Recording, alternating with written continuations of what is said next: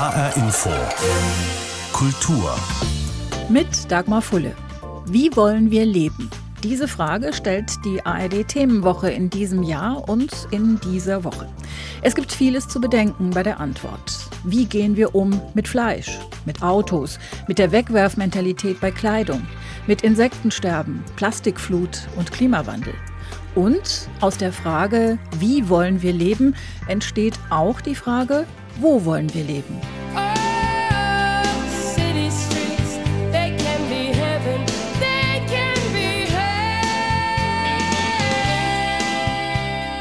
Die City Streets, die Straßen der Stadt, haben eine Menge zu erzählen. Sie können Himmel und Hölle sein, sang Carol King in den 80er Jahren. Die Städte locken, wenn nicht gerade Corona ist, mit einem riesigen kulturellen Angebot, mit nahezu allen beruflichen Möglichkeiten, mit Lichtern, Clubs, Kneipen und Bars und mit einem guten Stück Anonymität, nach dem sich so mancher dorfgemeinschaftsgeplagte junge Mensch so sehr sehnt. Aber da gibt es auch die andere Seite. Take me home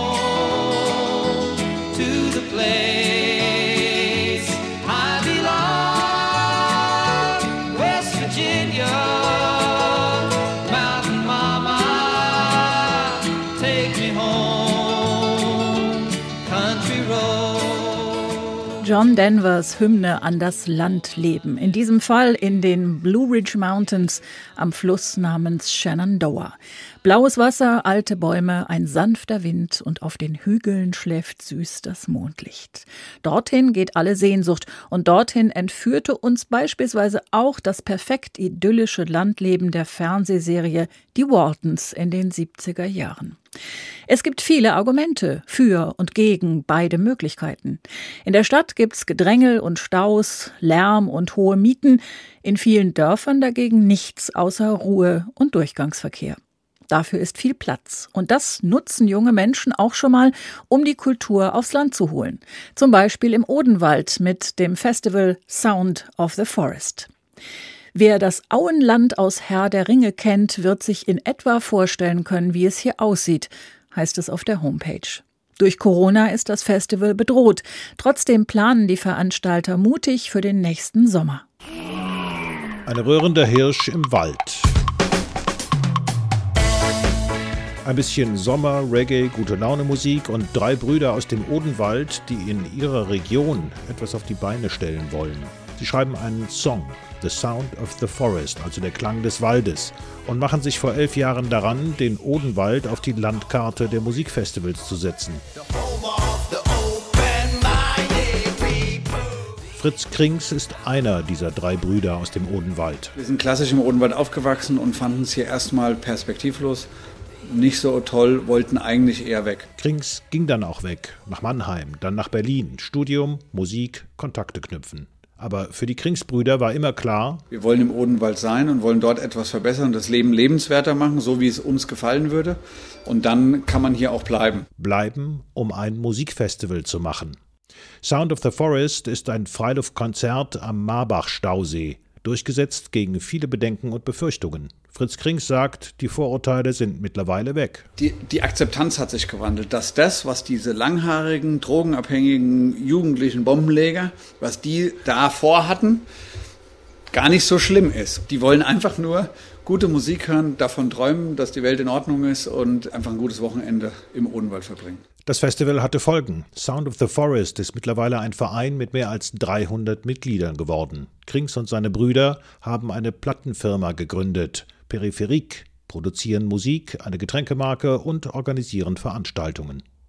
Da sind 15 feste Arbeitsplätze entstanden, eine Menge freie Jobs kommen noch dazu und die Machermentalität hat junge Leute motiviert. Johannes Mego ist so einer. Mego war als Neunjähriger von seinen Eltern in den Odenwald verpflanzt worden, fand es dort mega langweilig, bis. Also das erste Mal vom Sound of the Forest habe ich 2009 gehört, wo mich mein bester Freund Andy äh, angeschrieben hat. Hier passiert was im Odenwald, abseits von ja, an der Bushaltestelle rauchen oder Kaugummiautomaten aufbrechen. Jetzt ist Johannes Mego 30 Jahre alt, immer noch im Odenwald und sagt, er habe vom Festival profitiert. Also einmal bin ich beruflich hier dann auch noch reingerutscht, äh, bin jetzt hier im Musiklabel bei Peripherik, das ist mein Arbeitsgeber geworden. Zum Zweiten ist auch durch Festival natürlich ähm, Folgendes entstanden. Wir haben einfach unsere Freundschaften extrem verstärkt dadurch. Das ist auf jeden Fall was, was mich auch hier gehalten hat. Ne? Andere junge Leute wollen weg, Mego will im Odenwald bleiben. Ich habe jetzt hier gerade äh, in eine Immobilie investiert und ich für meinen Teil ähm, könnte es mir sehr gut vorstellen, dass meine Kinder hier aufwachsen. Und das Corona-Risiko? Dieses Jahr musste Sound of the Forest ausfallen. Niemand weiß, was 2021 sein wird. Aber Fritz Krings sagt: Ja, also das ist wirklich eine ernsthafte Bedrohung mit Corona. Aber wir sind ja Optimisten. Wir sehen es auch als, okay, lass uns die Zeit nutzen, was zu machen, weil irgendwann ist die Zeit vorbei. Und Corona vielleicht besiegt. Und dann könnte es wieder losgehen.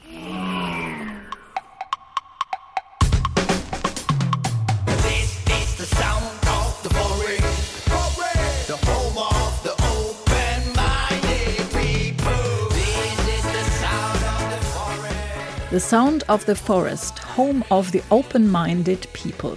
Der Klang des Waldes und das Zuhause aufgeschlossener Menschen.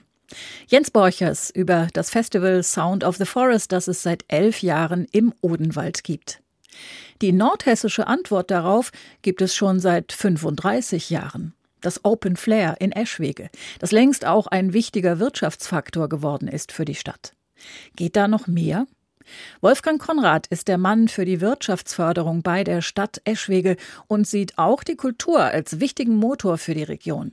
Ich habe ihn gefragt, was die Kultur dort leisten kann. Erstens profiliert man sich als Stadt oder als Region mit Kultur.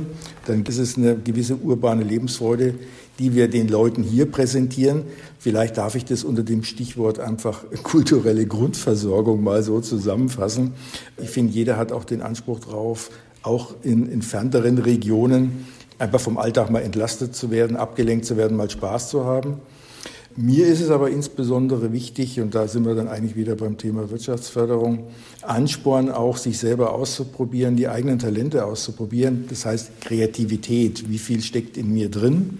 Das hat ja auch Auswirkungen dann wieder vielleicht auf eine Berufswahl. Ich kann hier bleiben, ich kann hier als Kreativer mit PC heute insbesondere in der ganzen Welt umeinander sein, aber ich kann hier vor Ort sein und muss nicht in die Metropolregion ziehen.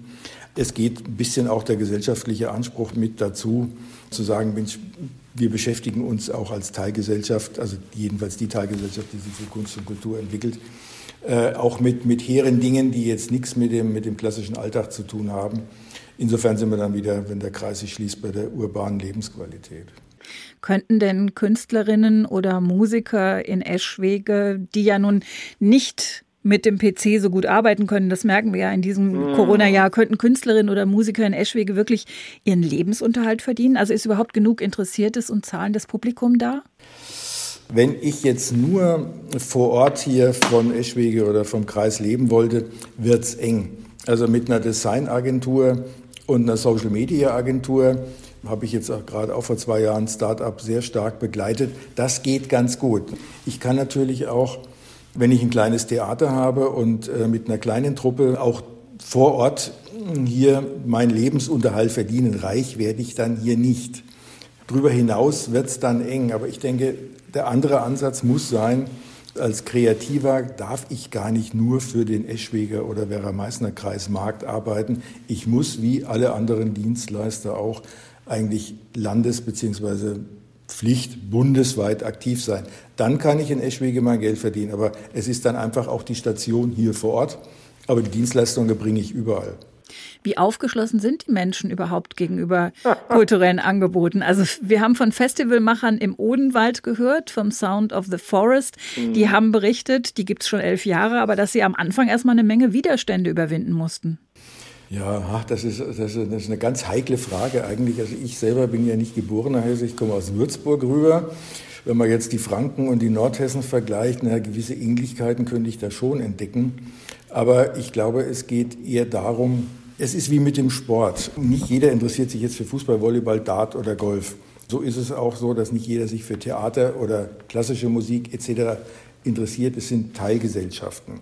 Und auch diese Teilgesellschaften, die sich jetzt für bestimmte Genres interessieren, müssen ja auch irgendwie unterstützt werden. Denen müssen wir auch Unterstützung und Begleitung an die Hand geben. Ich glaube, da gibt es immer in jeder Teilgesellschaft eine Aufgeschlossenheit. Das heißt, von, von 20.000 sind dann vielleicht nur 1000 dabei, die sich jetzt dafür interessieren. Aber die ist es wichtig zu erreichen, weil bei den Handballern und Volleyballern sind es vielleicht sogar noch weniger. Es gibt auch Phänomene und äh, ich denke jetzt einfach an unser Open Flair, wenn Sie mal da waren. Sie sehen dann äh, vom Kleinkind, das im Kinderwagen rumgeschoben wird, tatsächlich bis äh, zum Altersheim, das also Freitagnachmittag hier mit den Rollatoren dann über den Platz geht und sich die Musik anhört. Diese Stadt hat es geschafft, alle mitzunehmen und zu sagen, auch wenn das nicht meine Musik ist, aber ich bin dabei, ich finde es toll, was hier sich abspielt. Da haben Sie alle Generationen dabei.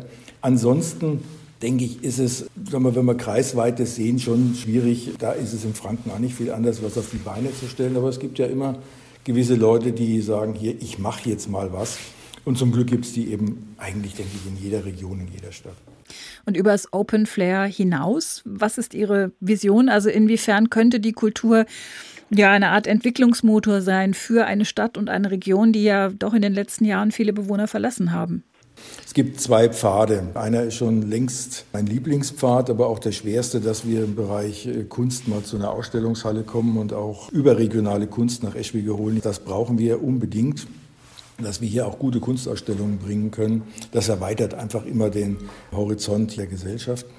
Aber wir möchten eins draufsetzen und möchten eigentlich auch in einer Art, naja, Popakademie wäre jetzt zu kurz gegriffen. Wir überlegen noch, wie wir das hinkriegen, aber es soll eigentlich weitergehen mit äh, Ausbildung und universitären Studiengängen, dass wir hier so eine Art Kreativpotenzial Ausbildung auf die Beine stellen. Also unser Antrieb ist hier eigentlich Mobilisierung von Kreativpotenzialen und hier wollen wir so eine Art Campus errichten, weil wir glauben, dass wir mit der Jugend hier, wir proben das gerade mit unserem neu gebauten Medienwerk, das ist eigentlich ein Renner. Also jeder kann bei uns, wenn er will, jetzt ein YouTube-Video auf höchstem Niveau machen, weil wir die Einrichtung dazu haben, hier in diese Richtung weiterzugehen. Das heißt, die Kreativ-Wertschöpfungskette tatsächlich beschreiten.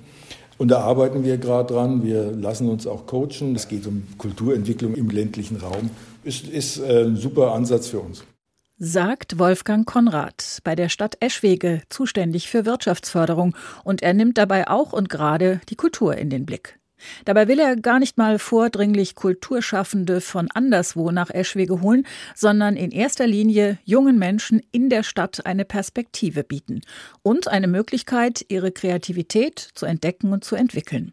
Das geht auch jetzt schon im Medienwerk. Denkst du, du kannst die Kamera denn ruhig halten? Nein, ich weiß nicht. Eine Kamera halten ist gar nicht so einfach. Das lernt auch gerade der zwölfjährige Ole. Er macht beim Medienworkshop mit. Ole kommt aus Eschwege im Werra-Meißner-Kreis. Eine Kamera halten und einen Film drehen, für ihn etwas völlig Neues. Er ist eifrig dabei, auch wenn er später einen ganz anderen Berufswunsch hat. Ich wollte vielleicht gerne Architekt werden, aber ich gehe davon aus, dass das leider nicht in Eschwege gehen wird, weil es einfach wegen ländlichem Raum und nicht so viele Möglichkeiten gibt.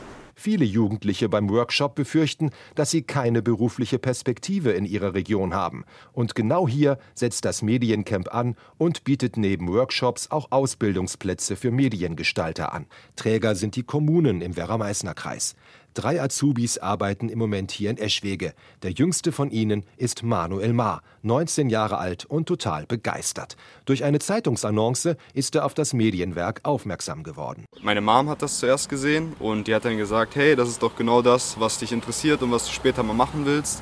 Und dann hatte ich im Sinne von ähm, mein Fachabitur in Witzenhausen ein einjähriges Praktikum hier angefangen und dann habe ich mich quasi schon in den Job verliebt und habe gesagt, so das muss ich, muss ich machen. Ich kann mir nichts anderes mehr vorstellen. Nun ist Eschwege nicht gerade eine Medienmetropole, sondern eher Großstädte wie Köln oder Frankfurt. Doch Manuel Ma will nicht wegziehen. Ich finde gerade, dass nichts los ist oder wenig los ist, das Schöne an der Region. Generell, du hast halt deine Freunde hier, deine Familie und ähm, ich bin ja jetzt auch erst 19 und war jetzt noch nicht bereit zu sagen, okay, ich trenne mich jetzt von dem Ganzen und ziehe für drei Jahre, um die Ausbildung zu machen, nach Frankfurt oder nach Köln. Durch das Medienwerk kann Manuel jetzt seinen Traumberuf in seiner Heimat lernen. Für die Berufsschule muss er allerdings trotzdem nach Frankfurt fahren, weil es im Werra-Meißner-Kreis kein passendes Angebot gibt.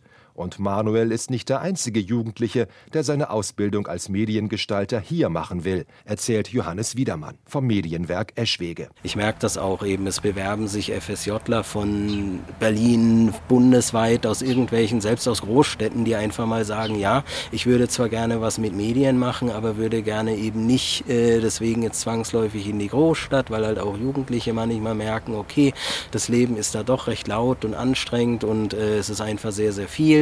Und so bleibt auch Azubi Manuel Maar erst einmal in Eschwege. Aber wenn die drei Jahre Ausbildung rum sind, wo geht es dann hin? Ähm, das ist das Problem, man wird leider nicht übernommen im Medienwerk. Also wahrscheinlich muss ich dann nach Kassel oder wirklich in eine Großstadt oder ich versuche mich in dem Bereich halt selbstständig zu machen, was dann auch viele in dem Bereich versuchen. Ein ehemaliger Azubi aus dem Medienwerk hat sich tatsächlich als Mediengestalter selbstständig gemacht und bleibt im Werra-Meißner-Kreis. Ob das auch Manuel Maar gelingt? Für ihn wäre das gut, sagt er, und für seine Heimatregion, die dringend junge Menschen braucht, um eine Zukunft zu haben. Jens Wellhöhner über das Medienwerk in Eschwege. Eine wichtige kulturelle und kreative Antwort auf die Frage, was können wir dagegen tun, dass so viele junge Leute von hier weggehen und was müssen wir ihnen bieten, damit sie bleiben. Für andere wiederum ist der ländliche Raum in erster Linie ein Sehnsuchtsort.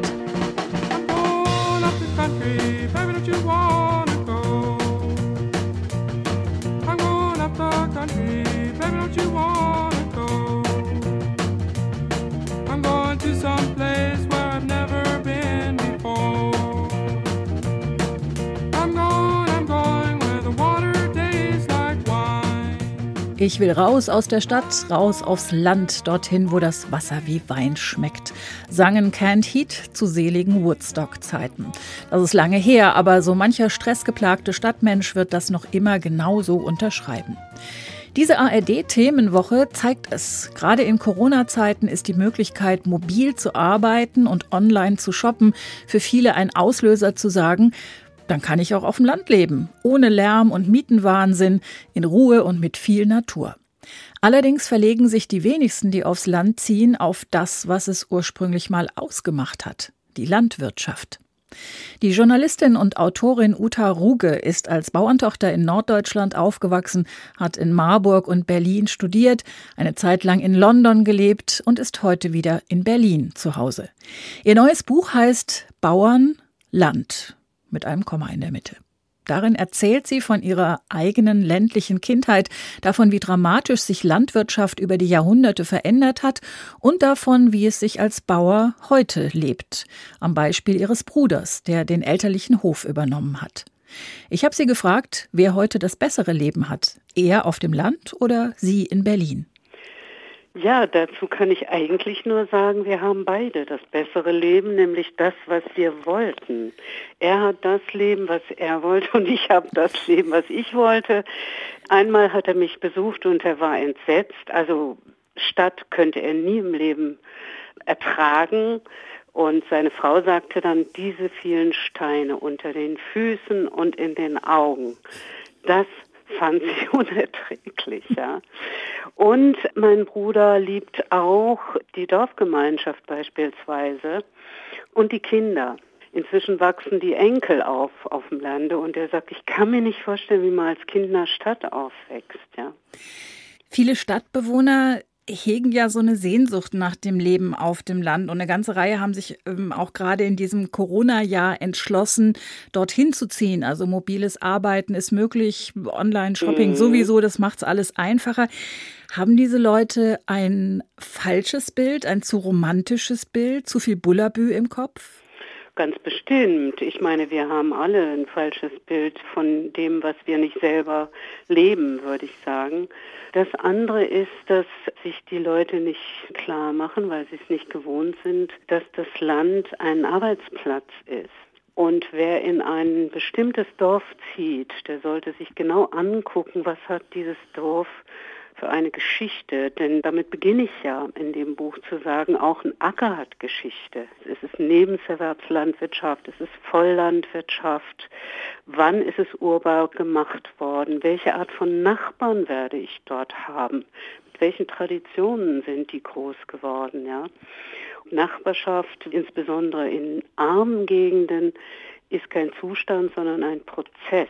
Das heißt, man hilft sich gegenseitig, man hat ganz bestimmte Verpflichtungen einander gegenüber und man hat aber natürlich auch Hilfen voneinander. Ihr Bruder, der Bauer, ist ja überhaupt nicht gut auf die Leute aus der Stadt zu sprechen. Er sagt beispielsweise in Ihrem Buch, ähm, die Bauern sind in den Dörfern inzwischen eine Minderheit und die Städter, die aufs Land ziehen, die stören sich an den Maschinen, am Dreck, am Gestank. Wenn jetzt nun ein Mensch aus der Stadt aufs Land zieht, hat er oder sie tatsächlich Chancen, dort auch anzukommen? Und wenn ja, wie? Doch, ich denke schon. Man muss miteinander reden und sich aufeinander einlassen. Es gibt ja auch bei uns im Dorf viele, die aus der Stadt aufs Land gezogen sind. Und das sind Leute, die auch zu ihren Nachbarn gegangen sind. Beziehungsweise oft waren es sogar die Bauern, die den ersten Schritt gemacht haben, die dann gesagt haben, hör mal zu, morgen muss ich hier ernten oder jedenfalls arbeiten auf dem Feld direkt neben euch ich will euch Bescheid sagen, hängt keine Wäsche auf oder weil es staubt oder irgend so etwas, ja. Andere junge Leute, junge Bauern haben gesagt, ich würde natürlich nie im Leben an einem Sonntag Gülle fahren, weil das stinkt. Also es gibt Rücksichtnahmen und das ist sicherlich auch ein zu verhandelnder Spielraum, den man da hat. Die andere Seite ist ja dieses unfassbar idyllische Bild. Und als ich Ihr Buch gelesen hatte, dachte ich, eigentlich hat das nie gestimmt, weil Sie gehen ja auch durch die Geschichte. Genau. Landwirtschaft war immer harte Arbeit, kaum eine Chance auf Pausen oder Erholung, geschweige denn Urlaub, auch immer wieder Angst um die Ernte, um die Zukunft, um die Existenz. Wie kommt das, dass wir so ein idyllisches Bild im Kopf haben? Weil die Schreibenden und Malenden, von denen wir dieses Bild übernommen haben, kamen entweder als Urlauber oder eben als Schreibende und Malende aufs Land. Und das beginnt, das schreibe ich ja auch mit Vergil, ja, der über den Landbau schreibt, aber was ganz anderes meint, oder Cicero, der in der Stadt lebte und dort Senator war und dann ein kleines Gut auf dem Lande hatte. Da war sein Verwalter mit zugange. Und dann kam er zurück und freute sich auf sein Gütchen, wie er schrieb und schrieb da seine Gedichte. Und schrieb mal, um Himmels Willen in Rom könnte ich keine Gedichte schreiben. Er hatte dort Pause, er hatte Ferien, er hatte den Kopf frei. Und diese Briefe an seinen Verwalter, das ist auch sehr interessant zu lesen, ja, da hält er ihm vor, du liebst die Stadt, aber ich liebe das Land. Und ich denke, ja, wer bist du und wer ist er? Mhm. Du bist der Besitzer, er ist der Arbeiter. Wenn Sie heute in Ihrer früheren Heimat sind, dann fällt Ihnen auf, was es auch in vielen anderen Dörfern gibt, überall in Deutschland.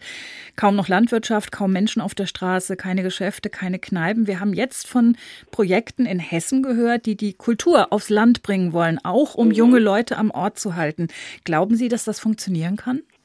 Ich finde das eine großartige Idee, aber ich kann dazu nur sagen, Arbeitsplätze, Arbeitsplätze, Arbeitsplätze. Das ist wirklich was Entscheidendes. Oder Sie haben das, was keiner so wirklich gerne möchte, aufgrund der Möglichkeit zur hohen Mobilität, witscht und watscht da irgendwie am permanent die Autos durch die Dorfstraßen. Mhm weil die alle woanders arbeiten müssen. Also diese Überlegung, welche Arbeitsplätze habe ich hier oder welche kann ich schaffen, und ist es das, was die jungen Leute wollen? Wollen sie dort auch arbeiten oder wollen sie da nur letztlich doch in einem Schlafdorf sein, wo man eben sein Einfamilienhaus und viel Platz um sich herum hat? Sagt die Journalistin und Autorin Uta Ruge, aufgewachsen in einem norddeutschen Dorf, heute und schon seit langem zu Hause in Berlin. Ihr Buch heißt Bauern Land. Die Geschichte meines Dorfes im Weltzusammenhang. Und es ist erschienen im Verlag Antje Kunstmann. Wie wollen wir leben? fragt die ARD Themenwoche im Corona-Jahr 2020, in dem es so vieles gibt, was wir bedenken sollten, wenn wir über die Zukunft nachdenken. Stadt oder Land? Auch das ist für viele eine wichtige Frage. Beide Lebensräume haben ihre Vor- und Nachteile, beide sind verbunden mit einer eigenen Geschichte, mit Bildern im Kopf und ganz realen Erwartungen, mit Hoffnungen und Enttäuschungen. Und das war unser Thema heute in HR Info Kultur. Den Podcast finden Sie auf hrinforadio.de und in der ARD Audiothek. Mein Name ist Dagmar Fulle.